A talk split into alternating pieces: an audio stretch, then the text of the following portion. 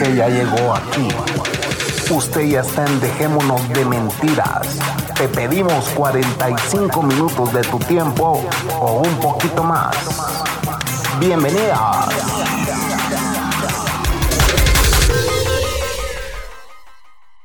Buenas noches. Buenas noches, señoras, señoritas, señoritos y demás. Bienvenidos a Dejémonos de Mentiras. Aquí estamos presentes en la pandemia, tratando de entretenerlos, señores.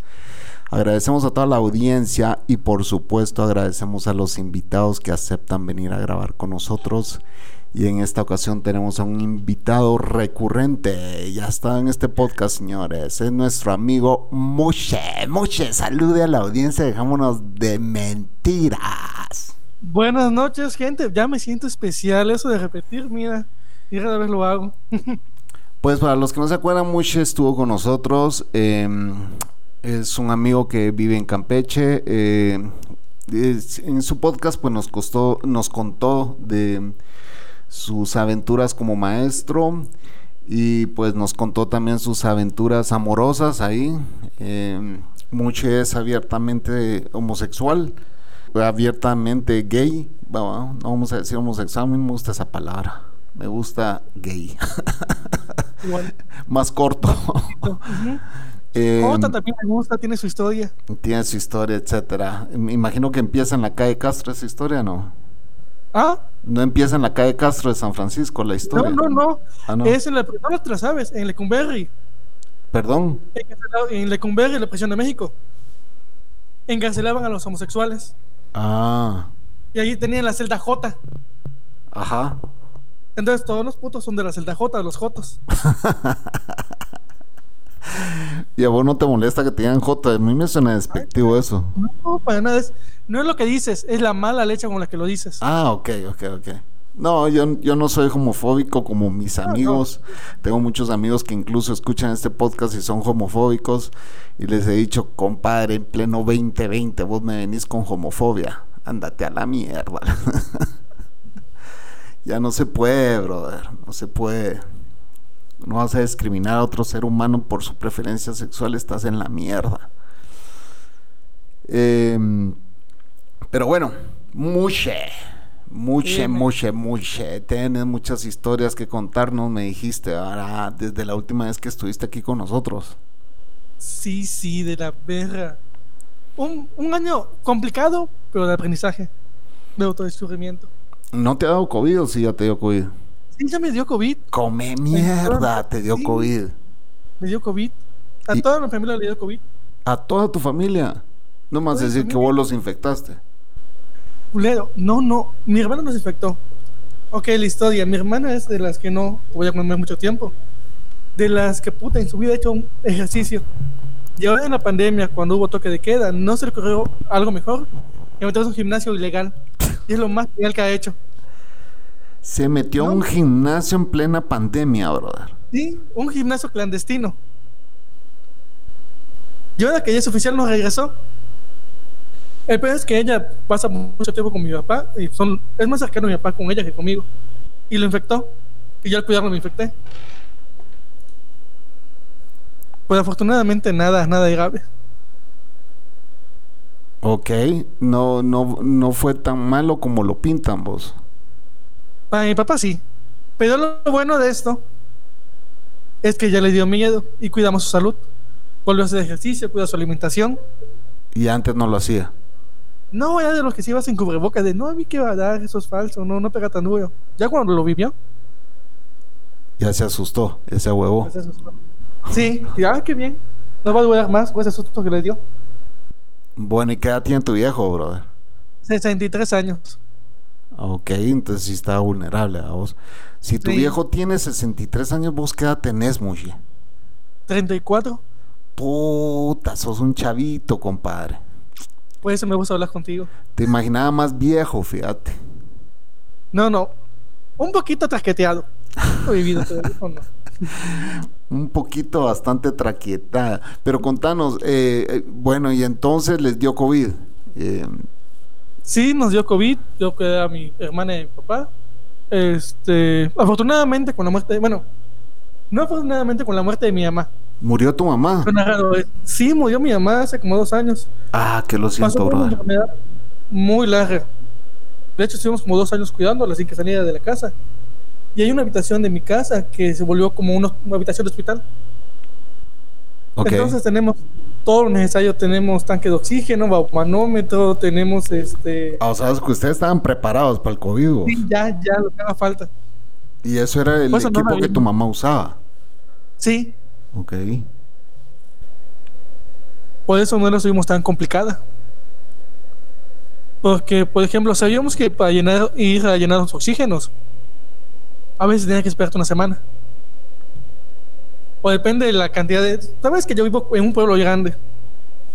Entonces, aquí, no hay este, la maquinaria para llenar tanques de oxígeno de cierta cantidad. Y tienen que llevarlo a otro estado. A la verga. ¿Y ustedes los tenían llenos o, o los, lleva, los, lle- los llevaron a llenar? compramos, lo llevamos a llenar porque no teníamos, pero hasta eso lo tuvimos que llevar a un centro clandestino. Porque nos solo hay dos lugares oficiales donde llenan oxígeno. Uno, perdón, solo uno. Uno oficial y otro este, pirata. Y nos o, dicen, no, o sea que en tu pueblo, en tu pueblo hay gimnasios piratas, llena- Sí. llenada de tanques de oxígeno pirata, Piratas. todo es pirata, vos. Todo es pirata. ah, decía. Es que los tanques de oxígeno tienen que revisarse cierto tiempo para ver que no es alguna mamada. Y eso tarda tres días. Y nosotros, verga, ¿y cómo? No, pero no tres, cinco días. Si mi persona está enferma ahorita. Entonces ya pues, con alguien de la fila platiqué. Y nos comentaron que había un lugar clandestino donde lo llenaba. Y ahí fuimos. Y afortunadamente sí lo llenaron. Con eso nos mantuvimos los tres con ese tanque de oxígeno. Ok, ok, fíjate mucho que eh, voy a, quitar el video porque oigo un cada, sí, vez, sí, sí. cada vez que hablas, entonces yo trato de que, no sé si te has dado cuenta que los sonidos, el sonido de mi podcast Sí. es bueno a vos. Quito la cámara. Eh, quitémoslas, porfa, para ver si baja ese Ah. sonido. Bueno, entre esto, este. Ah, bueno, te decía. No, pues sí, con ese tanque de oxígeno nos movimos los tres. Este, y afortunadamente tenemos, vivimos justamente de un mercado. En un- ¿Ustedes viven en un mercado? Justo enfrente de un mercado. Me vas a disculpar mucho, pero fíjate que vos tenés un como pequeño acento que no me cuesta. No Ah, pronunciar la R muy bien, va vos. No, no pronuncio bien la R, tengo voz de moped, ya lo sé. Y hablo de- muy rápido. Te han dicho que tenés voz de moped, compadre. Sí, y me caga. Yo lo sé. No, no te he comentado esto. Pero no te han dicho de cuál de los mopeds, ¿no? No, yo me veo como el conde contar. el que no sabe contar. Como el conde contar. Sí, yo creo que sí, ya, vi- ya te he visto en video y creo que te pareces a él. Aquí entre nos, son aquí entre nos. Ajá. así. Este, mi tía es mover, después de mi experiencia con mi mamá y que estuve en la funeraria, yo quiero moverme a la, a la tanatología, ayudar a la gente, a las personas a superar los- las muertes y los duelos. Pero ya me eh, imaginé. Y más en estos tiempos sí eh, te podría te podría ayudar esa carrera, man, porque está muriendo mucha gente. Fíjate que yo uno de mis clientes es una una recién funeraria que quiere abrir aquí sus servicios en, en, en Guatemala. Y así han nacido muchas empresas ¿verdad? que están con este tema de, del COVID, mucha gente que está muriendo. Eh, pero lo que vos decís es muy importante, ¿verdad? El, la salud de- para las personas que han perdido a sus familiares, ¿verdad? Vos? Sí, de hecho, justo en esa semana me animé y lo publiqué en un grupo que sigo. ¿En y serio? me contactaron dos personas. Ah, perdón. ¿Te contactaron? Me contactaron, yo lo puse. Soy psicólogo, sí, pero no soy psicólogo clínico y no soy terapeuta. Y siendo sincero, no me sentía muy preparado para atender gente, Ajá. para atenderlo con la calidad que quería. Pero lo publiqué, va, quien queda, vamos a hacer acompañamiento, vamos a hacer acompañamientos. Y ah, me contactaron dos personas en especial. Una chava cuyo papá murió hace dos, dos meses y estuvo 30 años viviendo solo con su mamá. Obviamente le pesa mucho el duelo. Y otra que cuatro de sus familiares fallecieron por COVID. A la verga, imagínate sí. esos que cuatro de tus familiares ya no estén de un, Sí. de- en 15 días, vamos, 15, 20 días. Dos, dos, ajá. Como 15 días entre cada uno. Es que ver a ver qué, qué podemos hacer. Sobre todo porque tú lo sabes, no te, no te hacen, no te velan, no te hacen, no te entierran, no nada. A la puta, así no te pueden ni despedir, va, eso es otra Exacto. de las cosas que duelen de esta puta pandemia. Y entonces eh, te contactaron, pero ya te reuniste con ellos o no? No, por ahora todo lo trabajo con cómo se llama por Facebook, Ah, por ok. inbox. Ok. Y lo único que le pude comentar es, pues llora. Sonada culero y simple de cómo. Pues es esto, me dice la chava, no, no es que no me siento feliz. Cuando uno sufre un golpe emocional muy fuerte, nuestro cerebro se bloquea. Ahora sí que hay varias, ah, voy a ponerme en maestra ahorita. Existen ciertos neuroquímicos responsables de nuestras emociones. Entre ellas la serotonina que nos da este, la seguridad, la dopamina, felicidad, bla, bla, bla. Cuando hay un grupo emocional muy fuerte, nuestro cerebro se apaga. Y es donde no sentimos las emociones. Es lo que se podría llamar depresión. Depresión no es estar triste, sino es no sentir placer, no sentir nada. Ahora bien, clínicamente hablando, para que sea depresión, tiene que pasar seis meses de este sentimiento. Aunque por duelo pueden ser dos años. Bueno, seis meses. Y la depresión puede ser de tres formas. Bueno, no depresión, sino esos daños. Es fisiológico, tienes algún problema anatómico que te impide que tu cerebro trabaje bien. Otro es que simplemente tu, tu cerebro, tu cerebro anatómicamente está bien, pero hay ciertos neuroquímicos que no funcionan como deberían. Y el tercero, el más común, es la depresión reactiva. Sufre ciertos eventos que tu cerebro percibe como tal que y se apaga, en pocas palabras. Y es lo que tiene la gente de depresión reactiva. Lo que tiene que hacer es esperar, esperar y llorar, soltar esa energía. Lo más que le ayudé, espero que le haya ayudado, es que le sugerí hacer un, un libro de recuerdos. Porque haber sido es parte de lo que somos. Lo que hemos vivido y bailado, nadie nos lo quita. Entonces le sugerí que se reúna con su familia y haga un libro de recuerdos de las personas fallecidas. Y que tengan eso. Y como no se pueden reunir por la pandemia, pues les sugerí que hagan el drive o que usen, sí, el drive, para que cada quien en su casa con su, eh, su computadora vaya pegando imágenes o textos lo recuerden. ¿Cuál fue Ya me que, usen el Kele? Me- les dijiste que lo hagan a través de qué? ¿Qué es eso? Ok, Drive es una, una paquetería que usa eh, Google, que es para Mm, las clases. Entonces te permite hacer documentos colaborativos. Digamos que tú y yo queremos hacer un escrito. Podemos escribir y editar al mismo tiempo. Pero el drive, decís vos. Sí. Ok. Yo te oí dry de, de seco en inglés. Dry. Ajá. Entonces, para que cada persona en su casa, este, pues le ponga fotos, le ponga audio, videos de la persona que falleció y se genere, tengan ese recuerdo de ellos, que logren como esa permanencia y así generen su ritual, su despedida. Pues qué buen consejo le diste, bro, de verdad. O sea, eh, de plano, el dejar ir es tiene que ser el ritual, por eso es de que los funerales son como son, ¿verdad? Todo, todo el proceso del acompañamiento eh, en un funeral, cuando la gente, pues todos lo hemos vivido, a todos hemos enterrado familia. Yo cuando realmente pasé un funeral de lo más duro en mi vida, o sea, porque yo fui a muchos funerales a dar pésames, ¿verdad? Pero cuando yo ya sufrí mi primer funeral de un familiar perdido, fue el de mi abuelo, fíjate. Ah, Y entonces eh, eh, eso fue eh, devastador para toda la familia, vos, cuando él murió. Sin embargo, el fun- en el funeral me di cuenta, ahora entiendo por qué lo importante de velar a una persona, ¿me entendés? Es todo un proceso de despedida. Llegan tus amigos, te consuelan a vos, eh, comes, haces chistes, o sea, todo, porque no digamos que no hacemos chistes en los velorios, no, pues son sí, en te las ayuda a velas. pasar esa emoción, ese, te reconecta. Entonces, pero eso es muy latino, vamos. Sí. Eso es Bueno. súper latino, porque y según las películas gringas, pues eh, los duelos allá se viven diferente. Bueno, no sé.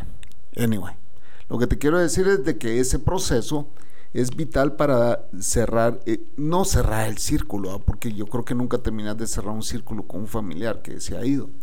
Hasta Para que- hasta- ponerlo al lado. Tu familia siempre forma parte de ti. Ajá. Pero una cosa es que su partida no te deje avanzar por tenerlo cerca y otra que lo pongas a un lado tuyo y puedas seguir con tu camino. Hay algo que me gusta, que nosotros somos una tabla rasa. Ya los niños salen, nacen sin saber nada y sin personalidad, digamos. Y las personas con las que te contactan, las que son importantes para ti, tus relaciones, te van construyendo. Entonces, aquello que hayas aprendido o tomado de esa persona, es una forma en que esta persona siga viviendo. Lo dijo un físico, no recuerdo cuál, y lo voy a citar mal. Pero fuera de religión, estamos unidos este, a otras personas genéticamente. Estamos unidos al piso físicamente, estamos unidos al cielo atómicamente.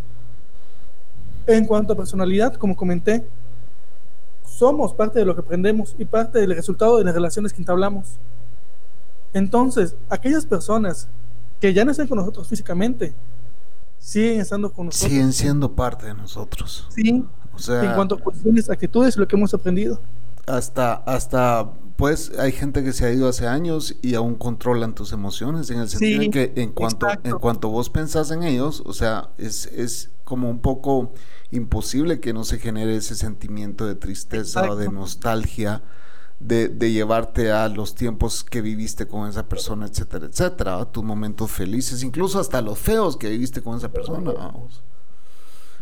Eh, pero es inevitable, somos seres humanos, pues, vamos. Sí, Eh, no, no te conté. Mi hermano tuvo funeral. por esto del COVID, ¿no? No, no, no, No. En mi casa no somos funerales. Ah, ¿en serio? Ajá. Mi familia es cercana, mi papá, mi mamá, mi hermano y yo. Ya lo hemos hablado. Hablamos mucho de la muerte acá. Y le decimos lo que tengamos que vivir, que agradecer, que ofrecer en vida. ¿De muerte para qué? O sea, es, un- es una decisión familiar, ¿ok? Es una decisión familiar. Si alguien está enfermo, allí estamos. Pero ya para entregar un cuerpo, ¿qué? Ya no lo necesita, ya no siente, no lo va a ver. Pero algo también que es vi a una tipa que se dedica a las funerarias en un programa y comenta algo que hacen mucho con nuestros muertos y fue- se ve mucho ahorita es separarlo. Ya tu cuerpo, tu familiar ya no está contigo, se va a una funeraria, lo de la funeraria se encargan de vestirlo, lo de la funeraria se encarga de todo el entierro, ya ya no está. Mágicamente desaparece. Cuando antes no era así. Cuando antes las personas convivían con sus muertos. ¿Y, eh, y, y dónde crees, dónde crees vos como psicólogo que uno como ser humano pueda procesar esa pérdida mejor? ¿Ah? Ya sea con la des- el ritual y la despedida normal de un funeral o mejor que simple y sencillamente desaparezca la persona a tu lado. ¿Qué es más traumático? Porque yo podría decirte que incluso el funeral quizá te pueda dejar una marca más fuerte. Sí. Es más traumático que simplemente desaparezca. Ajá, ajá. Porque somos personas, somos criaturas de crear historias. Cabal, sí. Los, los cuentos es algo que nos diferencia como especie. Y de hecho hay una rama de la terapia llamada terapia narrativa. Tu cerebro no puede distinguir entre la realidad y la ficción. Por eso que digamos, Por eso es de que si vos contás una historia mil veces, hasta vos mismo te terminas creyendo de tantas Sí, veces que la has narrado. te quedas a ver con la Cocos, la Cocos no te habla, pasan una hora, pasan las dos, es ese hijo de puta, se perdió la cabrona, se fue a mamar y te encabronas.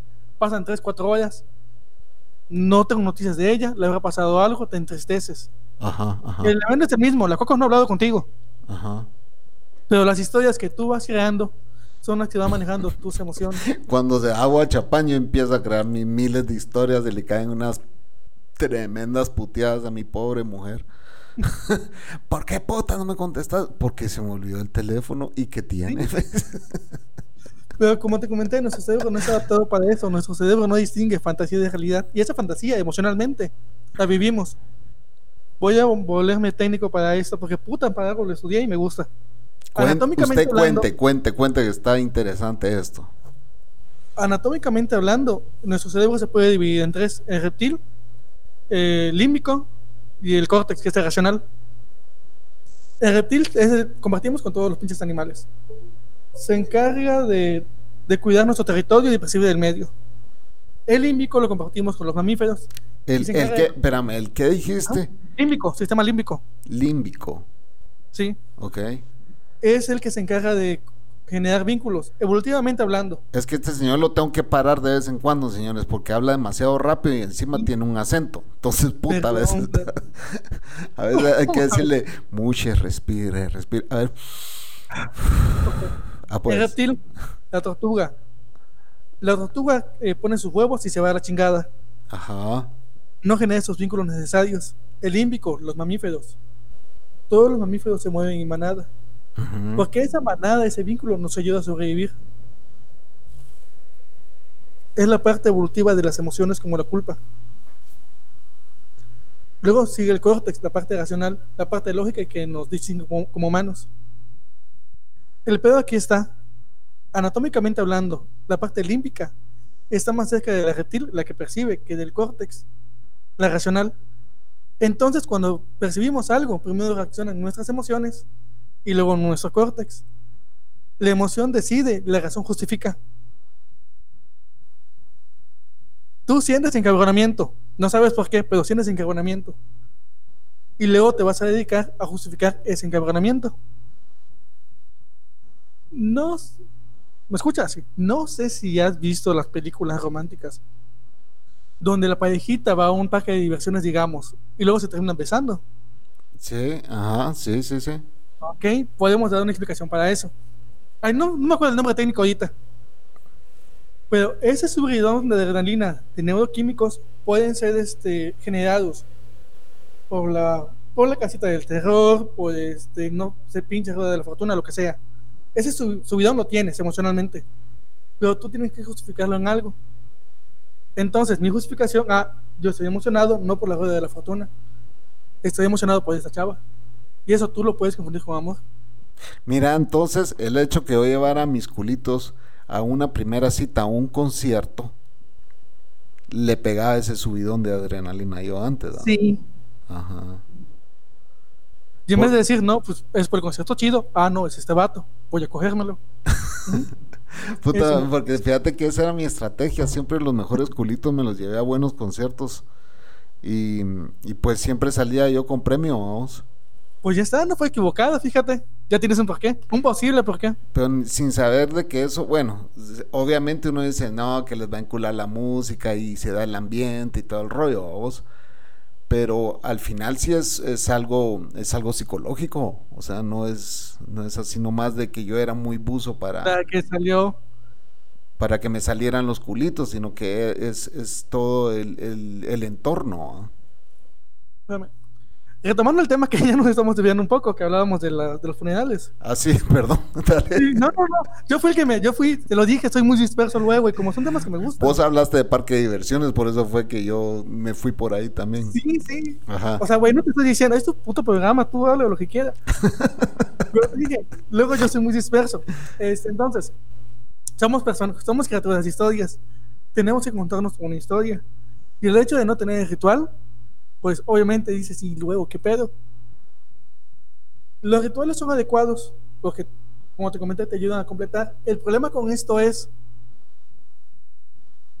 también los seres humanos nos comunicamos por emociones. Entonces, si ves a una persona chillando o una persona gritando y demás, que va, es una energía que tiene que sacar, eso va a alterar a los demás. Eh, Estamos en la sabana, a la verga, estamos en la sabana, somos en la sabana, somos unas cebras. Vemos un, hay un pinche león, alguien lo ve, y una verga se altera, ¿saben qué? A la chingada. Entonces todos los demás se van a alterar. Porque también, como seres primitivos, nos ha ayudado a imitar las emociones de los demás, tanto para generar empatía como para sobrevivir. O como para señalizar. vamos. Sí, exacto. Entonces, si ves a alguien chillando hacia todo pulmón, los demás van a tener a ponerse en su sintonía. De puta, es momento para esto. Y ella está sufriendo, yo voy a sufrir también. Lo adecuado No, lo más sano sería si esta persona tiene esa necesidad, eh, tiene esa emoción desbordante, apartarla, hacer contener un poco esas emociones y hacer que se calme. No es que no sientas esa tristeza, no estamos diciendo que sentirse, que sentirse triste está mal. Estamos diciendo, esa emoción desbordada es poco saludable y puede facilitar que los demás se desborden. Yo, yo, yo me acuerdo que cuando uno era pequeño, ¿verdad? O sea, uno está creciendo. Y yo, en lo personal, yo fui un niño berrinchudo, vamos. O sea, yo, yo sí hice sufrir a mi mamá durante mis primeros años de vida, vamos. Em, según ella me ha contado y según yo, yo me acuerdo, porque llegué a ser berrinchudo hasta ya grandecito, a vos de 8, 9 años y todavía seguía siendo ya, sí, insoportable, brother. Yo lo yo yo me acuerdo de mí mismo lo insoportable que era. Pero lo que te quiero decir es de que mi abuelita siempre le decía, "Déjelo llorar, déjelo que..." Y yo siempre decía, "¿Por mi abuelita quiere que yo llore?" Déjelo ahí que llore, déjelo, decía. Eh, que llore todo lo que quiera, se va a cansar y efectivamente aún no se cansa. Entonces es el, el, el, sacar eso de adentro. Ah, yo en muchos podcasts lo he dicho, que la basura, según mi psicóloga me dijo que hay que mover mucho la basura para que los gases no exploten, vamos. Sí. Y, y, por consiguiente nosotros también tenemos que mover nuestra basura ah, para no explotar. Pero si ya explotaste, muchas veces, muchas veces te dicen, dale con todo, soltalo todo a vos. Yo tengo, bueno, las últimas semanas he estado pensando eso. Con lo que tienen contra los cabrones que golpean, ¿cómo se llama? La, la de, ay, muy machito, no sé qué madre, güey. Si estás diciendo que está, que está bien, si estás aceptando que alguien llore, pues que también que golpee algo, coño, es esa energía, esa agresión que se tiene que sacar. Ser agresivo no es malo, es parte del instinto. Malo es ser violento. Malo que no se pueda controlar y dirigir esa agresión y termina madreando a alguien. Entonces decía, me, me, me, me, emputa ese pedo cultural que se tiene de que no los hombres violentos. Pues sí, pero, lo que vos decís, Davos, o sea, eh, es energía. Decime si no todos quisiéramos tener un punching bag en nuestras casas. Sí, yo tengo tres. Eh, ah, es que vos sos, también fuiste. Eh, Fui, ya me hice la panza de artes marciales. Pero te dije, antes de eso y sin saberlo, yo en mi casa tenía un guacal, o no sé cómo pareció. Entonces a veces cuando estaba encabronado, agarraba un, martillo que tenía mi papá y empezaba a darle al guacal. Porque eso es lo que tienes que sacar. no hay emociones y lo negativas. ¿Y lo hacía seguido o no? Sí. ah, pues sí, sos de los nuestros también. sí, yo sí soy de, ah, la verga. no hay emociones negativas, hay emociones mal enfocadas, hay emociones poco sanas, dependiendo de, cómo la cómo la canalices y el lugar donde la encuentres, donde la, ¿cómo se llama? Donde la desahogues. Ajá, ajá. Güey, a mí antes me mamaba, oye, no, me gustaba entrenar porque se acaba mi, mi encabronamiento. Cuando estaba muy encabronado no iba. Porque ahí sí le voy a partir la madre a alguien. Cuando estaba muy encabronado no ibas a, tus prácticas de arte marcial. Porque de combate. Y dije, ¿no sabes qué? No, y usaba los sacos de mi casa. Ahora ya no tengo energía y solo me pongo a discutir como vieja de Facebook. Pero es lo mismo. ¿Y con quién discutís, Mushe? Ay, la verdad discuto mucho con feministas, muchísimo con feministas. Pero todo es virtual. Sí, todo, no, no, una vez sí me agarré con uno de los cabrones. Ajá. Pero esta historia te la he contado. Quedé, quedé verme con el seco. Imagino que lo conoces, lo escuchaste. No. Un cuate de en caso de Yucatán vino a, a, Campeche. Ah, pues mira. Ajá. Quedé en, verla, quedé en verlo en la catedral. Porque puta, ¿dónde más pueblito? Casualmente ese día había manifestación de las feministas por un vato, por un diputado que estaba en contra del aborto, algo así. Todo iba bien. Empezaron con su, con su desmadre de muerte al macho, y así de, güey, momento, pero quizás estoy, muy, quizá estoy muy sensible. Pero en una de esas se pararon en la catedral y empezaron a gritar el nombre de un vato con nombre y apellido, acusándolo de violación y así de, güey, güey, momento para empezar, eso es ilegal. es difamación. Si no cuentas con un expediente de, de acusación, te puede llevar la verga. Entonces jalé a una y le digo, oye, ¿me sabes qué? Lo que están haciendo es inadecuado por esto. Machito, no sé qué. Y me encabroné. Y empezamos a discutir y ya no. Trato de no toparme con ese tipo de gente. Es que los extremistas radicales sí están en la verga también, vos. Sí, ¿Por horrible. qué putas tienen que llegar a, a- a tales grados, a vos? O sea, Güey, güey, te lo voy a contar. Uno habla así que, güey, ¿cómo chingados se les ocurre? En el parque principal, ¿dónde más? ¿Por qué pueblito? Este grupo se llama Las Anónimas. Puso, ¿saben qué? A la verga. Queremos un lugar seguro. Macho que se presenta acá, le vamos a a arrojar brillantina. Y todos así, vieja, güey, estamos en un pueblo, estamos hablando del parque principal, ¿dónde chingado vive la gente? Sobre todo porque en ese parque trabajan los boleros que son puro. Obviamente les llovió.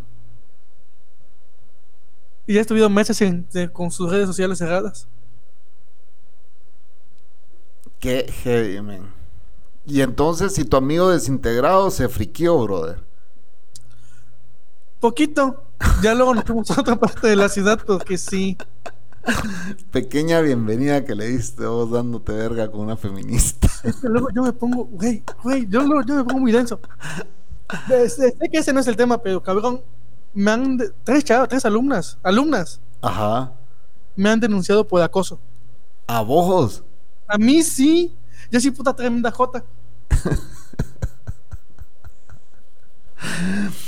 Puta madre. Mira, y, y- pero no ha, no ha llegado más. Des- ¿Se desestima la denuncia o...? No, nada más. El pedo es que en la escuela donde, tra- en la escuela donde yo trabajaba, Ajá, este, la psicóloga de ahí es íntima mía. Desde la prepa, hace años. ok. Entonces, sabes, sabe mi pedo. Sí, pues sí. Y las chavas fueron a denunciarme con ella y la otra así de, güey, ¿qué pedo? No, me Tú ve- llama- no me vengan con esa mentira, hijas de Exacto. puta, si él es gay. Exacto. Ajá, Yo ya te he contado que yo soy ciego como un topo. ajá, sí, sí, sí. Entonces, al parecer, las- a las chavas les parecía incómodo de cómo las miraba. Y no sabían que tenías un problema en los ojos. Exacto, no, no tan grave. Entonces, te sintieron incómodas. Que va, lo entiendo, pero no es mi culpa. Ajá, ajá. Y me fueron a denunciar por acoso. Y vos, bueno, vos deberías de decirle a tus alumnos, señores, yo tengo un problema en los ojos y tengo un problema con pronunciar la R y, y, y esto y esto y esto, va. Güey, pero si lo han visto, o sea, tú ves los putos, ya has visto los putos lentes que me cargo. Pero también me puesto a pensar, y ya vamos a ponernos serios acá. Y estas cosas que no me gustan de los feministas, ah, la verga, esto. Te van a bajar esto, eh, te van a tirar mierda. No importa, a mí me pelan, vos contá. Pues esto. Yo les voy a mandar correo a Mushe para que lo hagan mierda a él, no a mí. La idea que se está generando de violencia o agresión. Porque uno de los casos que sigo de feministas, porque puta, me gusta pelear con ellas y tengo que estar informado. Comenta una chava que el caso de violencia lo toman como una mujer que tiene a sus hijos cerca, pero su pareja sexual le dice, ¿sabes qué quiero pisar? Y ella por no este por no despertar a los niños, no, ajá, y ella accede en silencio por no despertar a los niños, ya que si, su- ya que si se opusiera, discutirían o este la plática continuaría.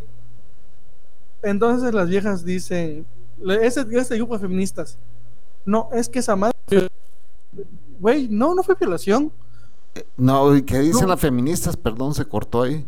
que, que fue violación, Ah, que fue violación, ok, ok. cuando no fue violación, fue una práctica consexuada, una consensuada, sí, una práctica consensuada. Ajá, ajá. La vieja tomó su decisión. De hecho, Pero, para lo que pero eh, lo eh, supongo que el argumento que ellas dicen fue que él manipuló para que sucediera. ¿Cómo la, la tiene secuestrada? No, la tiene atada. No, La- Claro, la, vieja claro. sí tuvo derecho de decidir. Pote, ¿y quién no va a manipular para tener un poquito de sexo? Pues todos lo hacemos, ven. Otro caso de mi pueblo, porque pueblo sí feo. No hay nada que hacer. Todos estamos ahí. Ah, la mi amorcito, no seas mala conmigo, por favor. o sea. Exacto. O sea, no, no sé tú, no sé tú, no sé tu caso, pero yo sí he tenido un palo de va, para que se calle este pendejo, vamos. Oye, estoy acá, ya estoy aquí, ni pedo. Pues no sé, a mí no, no, no, a mí no me ha pasado porque caliente soy yo, a vos. Bueno, sí. Pero no sé, no sé si, si alguna de las chavas con las que estaban de decir, va, le voy a echar un su palo a este para que se duerma ya. Puede ser que sí, estoy casi seguro que sí, pues, ¿me entendés? Pero de tampoco, tampoco van a ir al otro día a acusarme que las violé, ¿va? Güey, güey, güey, esto está mejor, caso de pueblo, caso de pueblo. Había una vieja, aquí hay, un hay una página llamada. No son las, no son las anónimas, las pregoneras. Las que, perdón, Las pregoneras, pregoneras. sí, Ok. que también tienen su historia oscura aparte, pero el caso de esta chava.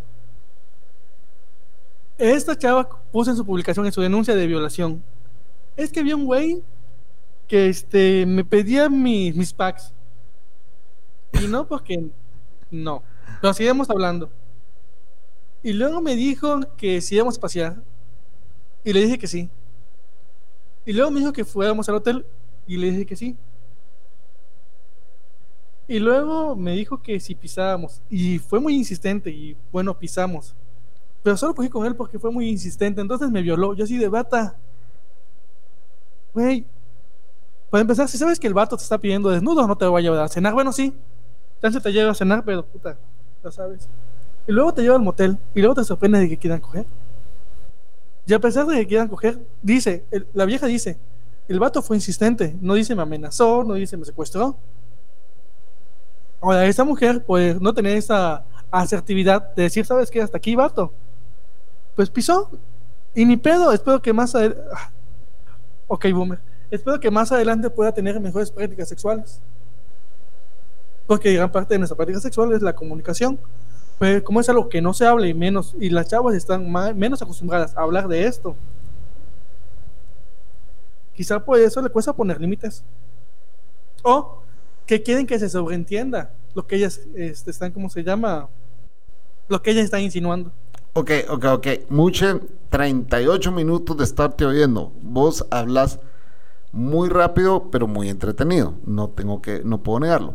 Pero si nos vamos a ir a primer corte, señores, yo creo Ah. que solo un corte va a haber. Y cuando regresemos, Muche nos va a seguir contando sus desvergues con las feministas. Yo te voy a contar una historia también de una, una mi ex amiguita que tenía yo por ahí que me contó una de sus historias. ¿va? Y yo me quedé así como que, ah, come on. Puta, ya tenés 22 años, no me vengas con pajas. Pero bueno, con eso les dejo la espinita ahí para que no se vayan, señores, y que sigan escuchando este podcast. Ya venimos.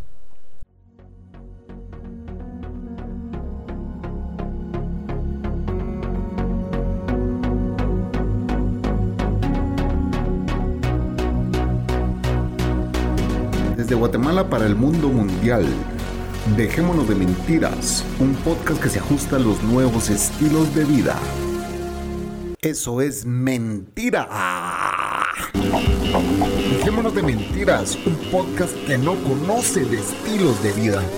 Escúchalo y compártelo. Ya estamos de vuelta aquí, señores. en Dejémonos de mentiras con el Chapín. Ganando odio, ganando odio.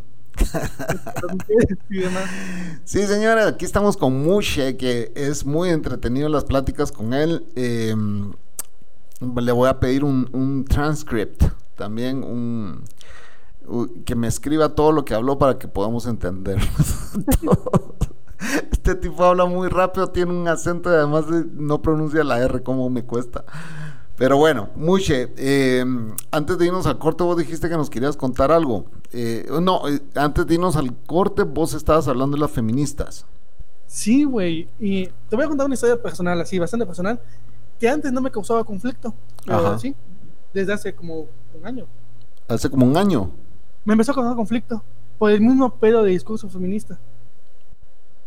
Es que ahorita el feminismo está como, como que de moda en, en México, a vos. O Sí, sea, sí, sí, sí. Pero también tenés que entender eh, el por qué. ¿va? Yo creo que sí, eh, eh, este asunto ya se ha ido muy radical, ¿va? vos, porque Sí. es un poco incluso incómodo, eh, es su forma de manifestarse, pero yo como, incluso como hombre, eh, es incómodo ver el montón de mujeres ya caminar desnudas y todo en la calle, ¿va? vos.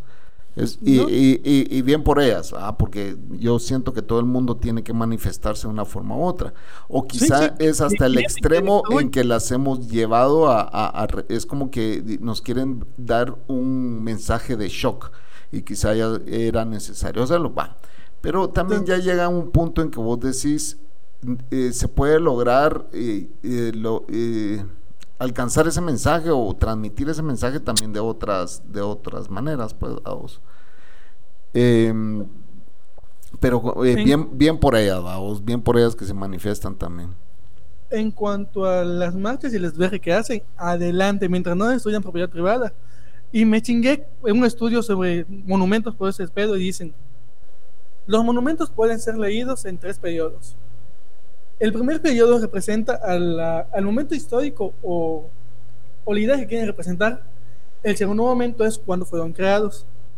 Y el tercer momento es el actual de cómo se interpreta.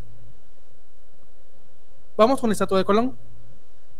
La estatua de Colón en primer momento puede significar esa unión de culturas. Lo que la estatua en sí, cuando se creó y dónde está ubicado, puede representar esa idea de, de ser europeo pues cuando se construyó esa reinterpretación este, en tiempos modernos, ahora ya no es ese deseo europeo y ese respeto, digamos, sino se toma como la, la violación, el ataque a las comunidades originarias, mismo, mismo este, objeto, en el mismo lugar, con tres interpretaciones diferentes. Es algo llamado la vida social de los objetos. Estos monumentos que, por ejemplo, hay en México, que deben representar ciertos ideales o ciertas instituciones, cuando no, lo representan de manera adecuada, su población tiene todo el derecho de hacer un desmadre. Están interviniendo ese, ese objeto, dándole un nuevo significado y haciendo que comunique este, pensamientos actuales, algo así. Discurso complicado. Lo que te iba a decir, hace 23 años, yo estaba en la calle y un güey me levantó, pero sin pedos, sabes que mi vida sexual X. Ese güey que me levantó era años mayor que yo, me llevó a las afueras de mi pueblo grande. Y estábamos pisando. Y fue más agresivo de lo que yo de lo que yo esperaba. Y a mí me gustan las cosas fuertes. ¿A vos te gustan las cosas fuertes? Ah, sí, rompí mi látigo. No jodas, vos sos así como una dominatrix. Sí, sí, sí, sí. Fue puta mucha. Ajá. Y entonces te taleó ese cerote vos. ¿Ah? Te dio verga. No. Sí, sí, medio sí. Pues así de, güey, nadie sabe dónde estoy. Y por, y, puta, y ahora ya no, ahora ya sabes artes marciales bus. De hecho, pero piensa esto, nadie sabe dónde estoy, nadie sabe con quién estoy. Hijo. Este era, más grande que yo, era mayor que yo. Y puta, sí se ve, ¿cómo se llama? Algo violento. Y ni pedo decidí seguir pisando. Aunque yo le decía, ¿sabes qué? Me está lastimando, pues sigamos a la vieja. Terminamos de pisar. Me dejó donde me encontró. Y ya seguí. ¿Qué pasó después? Yo no vuelvo a salir de la ciudad este, con algún desconocido. Yo obviamente no me voy a pisar de terrenos baldíos. Sí, me sigo yendo con desconocidos, pero a su casa o a hoteles. Durante mucho tiempo, cerca de 10 años, pinche viejo que soy, yo se lo tomé como una mala experiencia sexual. Y a partir de esa mala experiencia sexual, yo tomé medidas para no vivirla no todos nuestros paros tienen que estar placenteros. Ahora, bajo este discurso feminista este, que está de que puedes tomar conciencia de violación años después, y es cuando tienes una práctica sexual que no te, que no te gustó o que te arrepientes en ese momento. Si, tomo, si yo me compro ese discurso, yo fui violado. Entonces, ¿qué es más sano para mi salud mental? Tomarlo como yo fui víctima de violación hace 10 años yo ahorita me estoy dando cuenta. O yo tuve una práctica sexual que no me gustó y tomé medidas para que no se repita. Wow, yo creo que todos hemos pasado por eso, o sea, eh, y, hay que aceptarlo, pues, todos hemos pasado por situaciones hasta incómodas en momentos sexuales, vamos. Eh, y no es por nada, o sea, de ambos lados, va, pero incluso a mí me ha tocado decirle a una mi novia, chava, calmate, tu mamá está en el cuarto de la par, pues, vamos. O sea, porque les, porque les ha entrado una mierda así de que quiero coger al lado del, cuarto de mi mamá, ¿me entendés? Y no me importan las consecuencias, puta, sí, pero es tu casa, no la mía, ¿va? O sea, a mí sí me pueden puta cortar la verga y yo salir aquí muerto, pues, ¿me entendés? No me chingues. Entonces, si hay, hay, hay experiencias, incluso entre los hombres, y eso es parte también de, de, de, de la denuncia, vos eh, cualquiera de mis oyentes va a decir, ah, qué culero este chapín, qué marica, que lo que, lo que querrás, decime lo que querrás, pero a veces es el respeto que vos tenés que tener en la casa de los, tus suegros, pues. Más cuando, cuando, o sea, vos estás visitando a la chavita, en este caso era yo visitando una chavita cuando yo tenía 22 años y era 19, pues, ¿me entendés? no, sí, Puta, no me voy a meter a pisar al cuarto de ella con la mamá durmiendo a la parva, vos. Cabrón, pero tú lo has dicho, una cosa es mala experiencia, una cosa es mala experiencia sexual y otra cosa es violación o agresión.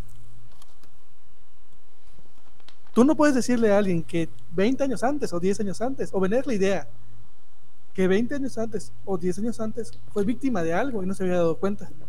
Cabal, pero vos sabes de que eso está, bueno, con todos los casos en Estados Unidos, va vos, que se han dado, eh, y que bueno, eh, yo creo que la, la, la, que dio ahí la pauta y que abrió la puerta a la denuncia es la de Clinton, ¿cómo se llamaba esta? Lewinsky. Lewinsky, ¿me entendés? Porque tuvo los huevos, ella dijo, él no puede decir que no, porque yo traigo el vestido y ahí está su ADN, vamos. Ahí se cagó en él. Entonces, a partir de esa fecha, pues la mujer ya, ya empezó a denunciar un poco más el acoso y etcétera, etcétera. Pero la Lewinsky que me coma mierda también, vamos. O sea, después de que tenía microfoneado al presidente todos los días, va a venir a denunciarlo. O sea, también coma mierda, por fama. Hay una tipa, Carla Souza, mexicana, sí que es mexicana. Me suena a ella. Ella estuvo en todos los nobles, si no estoy mal, y pasó algo igual. Ella acusó a su director, a uno de sus directores, de acosarla. El peor es que también ella, en una entrevista, declaró de que no, pues yo sé que yo sabía que al güey le parecía atractiva. Y me aproveché de eso, me aproveché de eso, para que me diera protagónicos.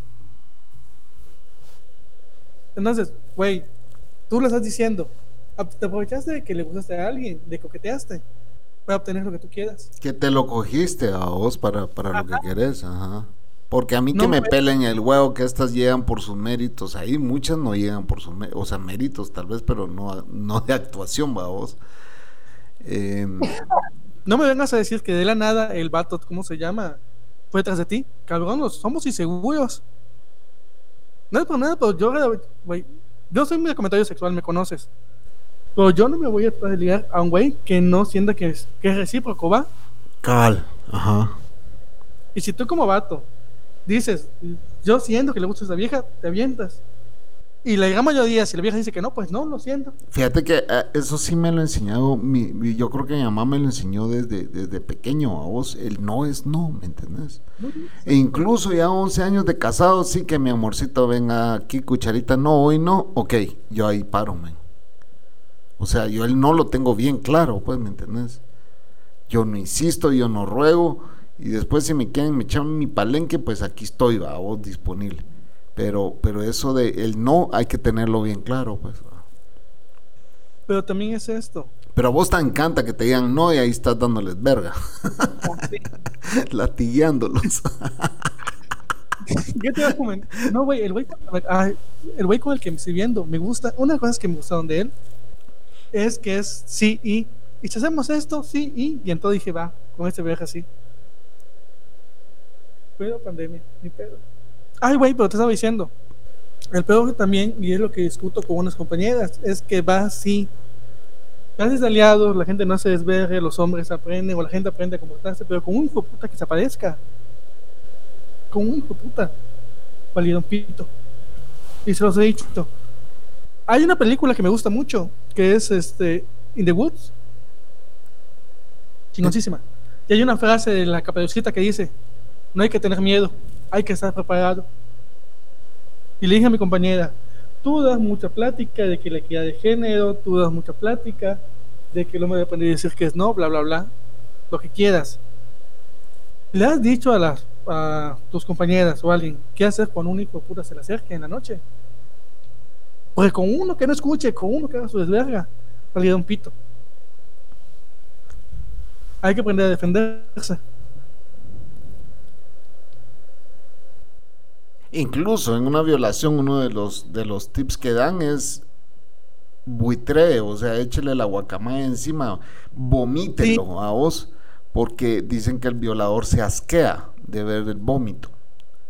Ah, fuego. ¿Cómo? Las personas somos egoístas y gritamos ayuda, ayuda o auxilio, no vienen a rescatarnos. Pero si gritamos fuego, como la gente ve en peligro su propiedad, o es un peligro que sí le puede lastimar, se va a acercar. Ok. ¿Algún otro tip?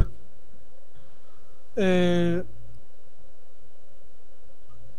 no gritar, fe, gritar fuego, pero en los huevos, así que me agarras, me agarraste en curva.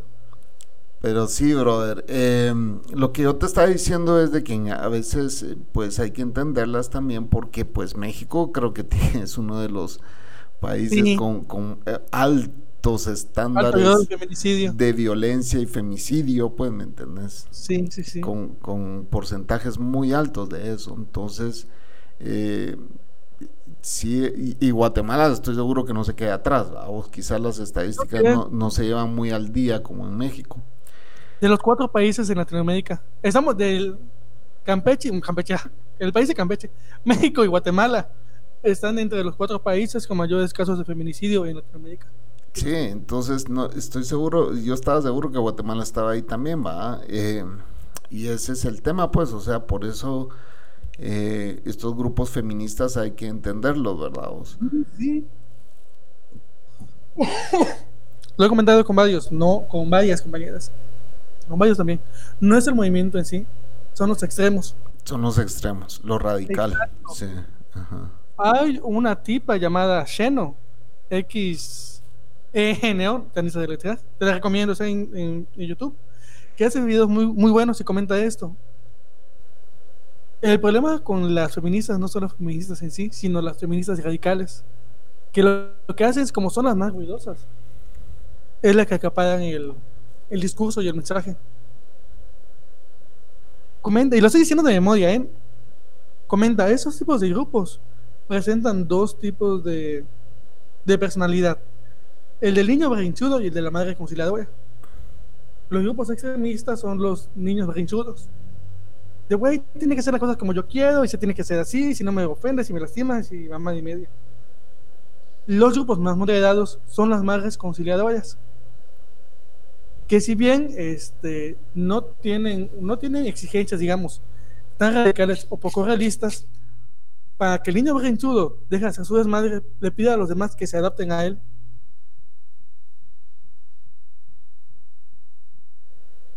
Está el tema del ella. Al menos a mí, y lo conozco el idioma. El idioma es algo vivo y se tiene que adaptar al uso. La, la RAE, la Real Academia de la Lengua, no, no, es un, organismo regulador. No te dice cómo chingado tienes que hablar es un, organismo que registra cómo habla la gente. Y si más adelante el, el, el, ella entra en nuestro lenguaje como de manera orgánica, va, adelante. El problema es que imponerlo de huevo. Y poder imponerlo de huevo y que imponerlo de huevo para que alguien no se ofenda. Porque nadie tiene derecho a no ser ofendido. Y no solo eso, se lo comenté a un compañero. Si eres de género binario y el género en verdad no importa. ¿Qué importa si te hablamos con él o de ella? También hay una comediante llamada este Ana Julia Yeye, no sé si la conozcas. No, no, no, no. Ana Julia Yeye es chingona y es una este, comediante lesbiana y machorra, parece más hombre que yo. Y ella comenta, he llegado a restaurantes y me tratan de vato. Y mis amigos se molestan de que me traten de vato. Y yo les comento, güey, yo sé lo que soy y sé lo que padezco. Y la gente va a reaccionar a lo que padezco. Si padezco hombre, me van a tratar como hombre sin pedo. No me conocen, no tienen por qué conocerme, sé que me van a llamar a leche. ¿Ya? Igual con. Tengo una amiga trans. Bueno, yo he dado muchas pláticas Fíjate que Así es. yo, yo cuando, de, incluso en mi saludo de inicio, por si no saben, eh, cuando digo señoritas, señoritos y demás, me refiero a todos los demás. A eso me refiero cuando digo y demás. Vamos. Sí, me imaginé, pero sí, me imaginé, pero que no lo hagas. No debería ser motivo para que alguien se ofenda. Sí, y, pero a lo que yo voy es, es lo siguiente. Yo, eh, yo tengo una amiga, vamos, amiga nació mujer, que hoy es Guillermo. Y le digo, qué bueno. brother, a vos. Antes le decía, le decía la niatei, a vos, porque para mí era una señora. Sí. Pero él pasó un proceso de quitarse el busto, pasó un proceso de hormonas y se cambió el nombre y se puso Guillermo, ¿entendés? Sí, yo tengo una amiga en la calle. Ujú. Y hoy lo trato como él quiere ser tratado, ¿me entendés? Entonces, eh, yo siempre voy a tratar a la gente como quiere ser tratada. Ya incluso cuando te peleas con alguien o le sacas la madre, eh, es, es eh, la respuesta a cómo quiere ser tratado el tipo, pues, ¿me entendés? Y hay amigos que se ofenden. Por ejemplo, yo tengo un amigo que se ofende porque yo le cobro por mi trabajo. Entonces, eh, me, me dejó de hablar porque yo le cobré por mi trabajo. Ya tenía eh, tiempo de haberle sacado un trabajo y él me estaba como que pagando por poquitos. ¿va? Entonces llegó un momento en que le dije, mira, tengo necesidad, necesito que me pagues, ¿va? y necesito que me pagues hoy, ahí completo. Y eso le molestó. Entonces, pero lo que más duele es que si un amigo te cobra, pues pagale, pues, ¿me entiendes? Sí. Ah, si es tu amigo, ¿Sabes, es tu amigo, cabrón. O sea, no, no te enojes, ¿me entiendes? sabes Eh, que es tu trabajo. Cabal. sabes que estaba haciendo algo bien. No, pero es tu amigo. O sea, cuando, cuando es un amigo al que, al que le estás dando trabajo y él te lo está haciendo, pagale, men, porque es Sí. tu amigo. Pu- Puedes trabajar con el pisto de todos los demás, menos con el pisto de tus amigos, pues, pienso yo. Tienes toda la razón. Fíjate que yo, Pero- ten- yo tengo un diseñador, vamos, eh, que me hace ciertos trabajos.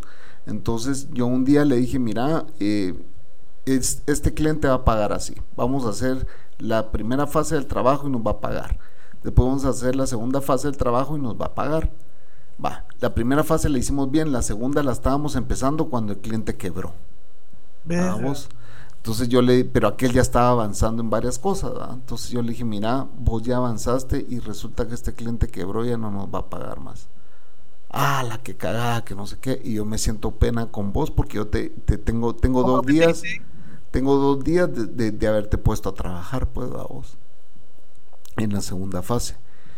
La primera se la pagué bien. Me dijo, no, hombre, no pasa nada. Me dijo que no sé qué. No, pero ¿sabes qué pasa? Que no quiero tampoco vos que penses que a mí me, ya me pagaron la segunda fase. Que no, no, hombre, yo nunca pensaría eso, me dijo.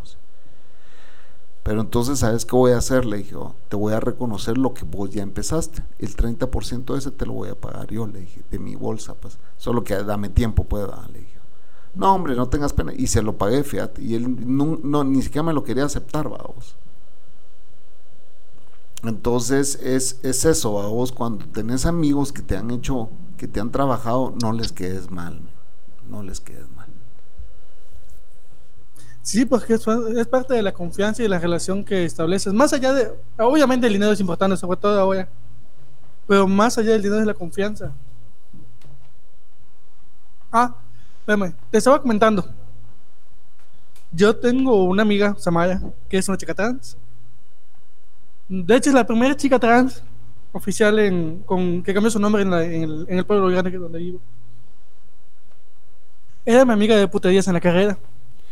Cuando decís pueblo grande, ¿a qué te referís? ¿Hay otro pueblo pequeño o no? Güey, no somos. Somos la capital del estado. Ok. Tenemos un cine y somos la capital del estado. Hay un centro, ¿cómo se llama? Para llenar tanques de oxígeno. sí, bueno, sí, ya me contaste eso. Un gimnasio pirata, ok. Somos un pueblo grande, lo siento, pero así es. Sí, sí, sí, es que no. La capital. Pero bueno, regresemos al tema. Ah, bueno, te decía. Entonces, eh, esta amiga Sam era, era travesti en la carrera. De hecho, yo vi su transformación y era mi compañera de putería. Entonces, cuando salíamos y conocíamos un, a alguien nuevo, no de cogería, de putería, de desmadre. El vato me hablaba en femenino y ella también. Yo sin pedos, ¿eh? Pero varias veces nos tocó eh, dar esta plática. De, güey, ¿cómo lo ves? ¿O cómo la ves?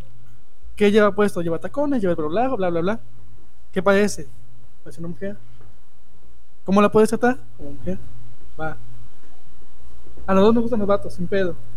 ¿Cómo me ves? ¿Qué llevo puesto? ¿Llevas tus botas? ¿Llevas esto? ¿Qué pareces como un hombre? ¿Cómo me debes tratar? Como un hombre. Ahí está.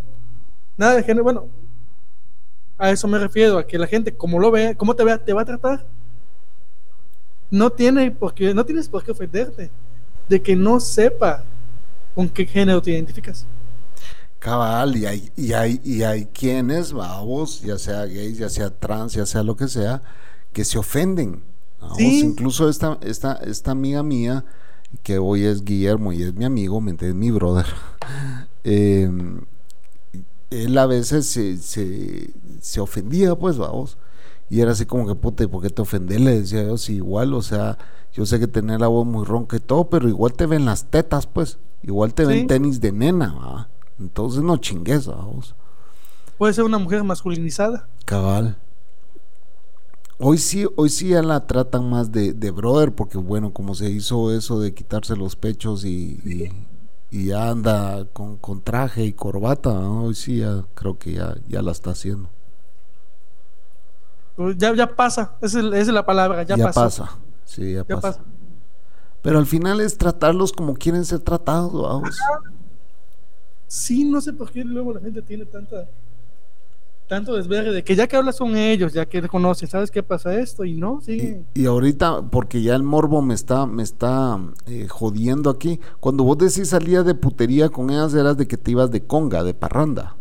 Sí, salías de putería de parranda, sí. A, levantar. de fiesta. a ver qué levantabas. Nada, no levantábamos nada. El peor es el estereotipo, como, ve, como veía a mi amiga de vestido y bien y a mí, un cargador, o era. Pues creían que éramos, creían que éramos pareja. Ajá.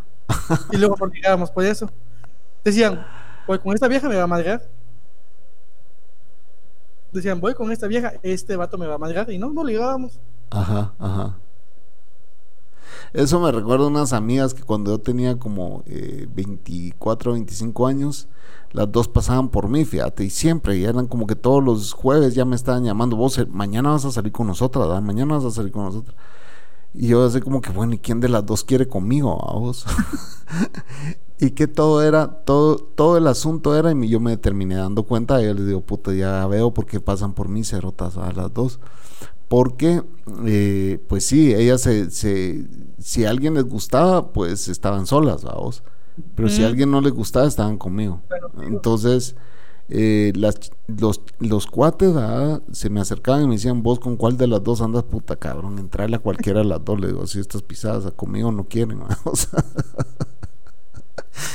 y las pisadas, ¿por qué les dijo que, que, viniera? ¿Por qué le dijiste que me vinieran a hablar? Pues si se rota, ustedes me traen aquí solo para que las cuiden. Como mierda, voy a ver que me conecta ahorita.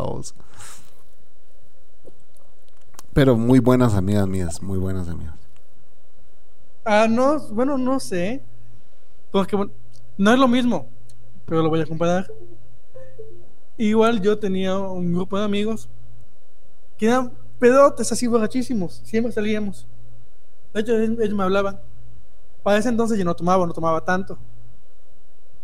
Y luego me encabroné porque se los dije, ustedes verga solo me hablan porque saben que cuando se pongan a hacer culo de borrachos, yo voy a responder. Vos sos el que los cuida. Ajá, y no, ni madres. Un día dejé de salir bueno, sí, un día los dejé abandonados por eso. Me robaron. Pero ni pedo, ¿qué no van a ponerse así? Yo se los advertí, verga, hoy no cuido a nadie. Hijos de puta, bueno. Eh, ya llegamos a una hora, Mushe. ¿Hay algo más que nos querrás contar?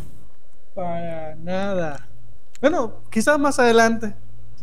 porque ahorita, como han salido los temas. No sé qué ruido hiciste ahí, pero me dejaste sordo, cabrón. Perdón, perdón, acomodé el micrófono. Sí, yo creo que ese tu te vamos a mandar un micrófono porque cada vez que hablas se oye cada vez que hablas. Ya lo vas a oír vos cuando, cuando publique el podcast. Perdón, sí tengo ese pedo con el audio siempre. Ah, te iba a decir, no platicamos de nada de lo que tenía pensado, ¿eh? pero plática muy pinche agradable. Muy, muy pinche agradable. Ah, en este podcast decís vos. Ajá. Ah, bueno, pero igual si querés lo alargamos y nos echamos una hora más, quiero ver. Son las 11. sí. De lo, así, de lo que yo creí que íbamos a hablar y ya me había mentalizado. Es de El Año del Diablo que ya te conté. Bueno, señores, ahorita vamos a darle finalización a este podcast. Vamos a regresar con una segunda hora. No se la pierdan. Está a unos tres días de escuchar esta segunda hora que se acerca con el Mushe.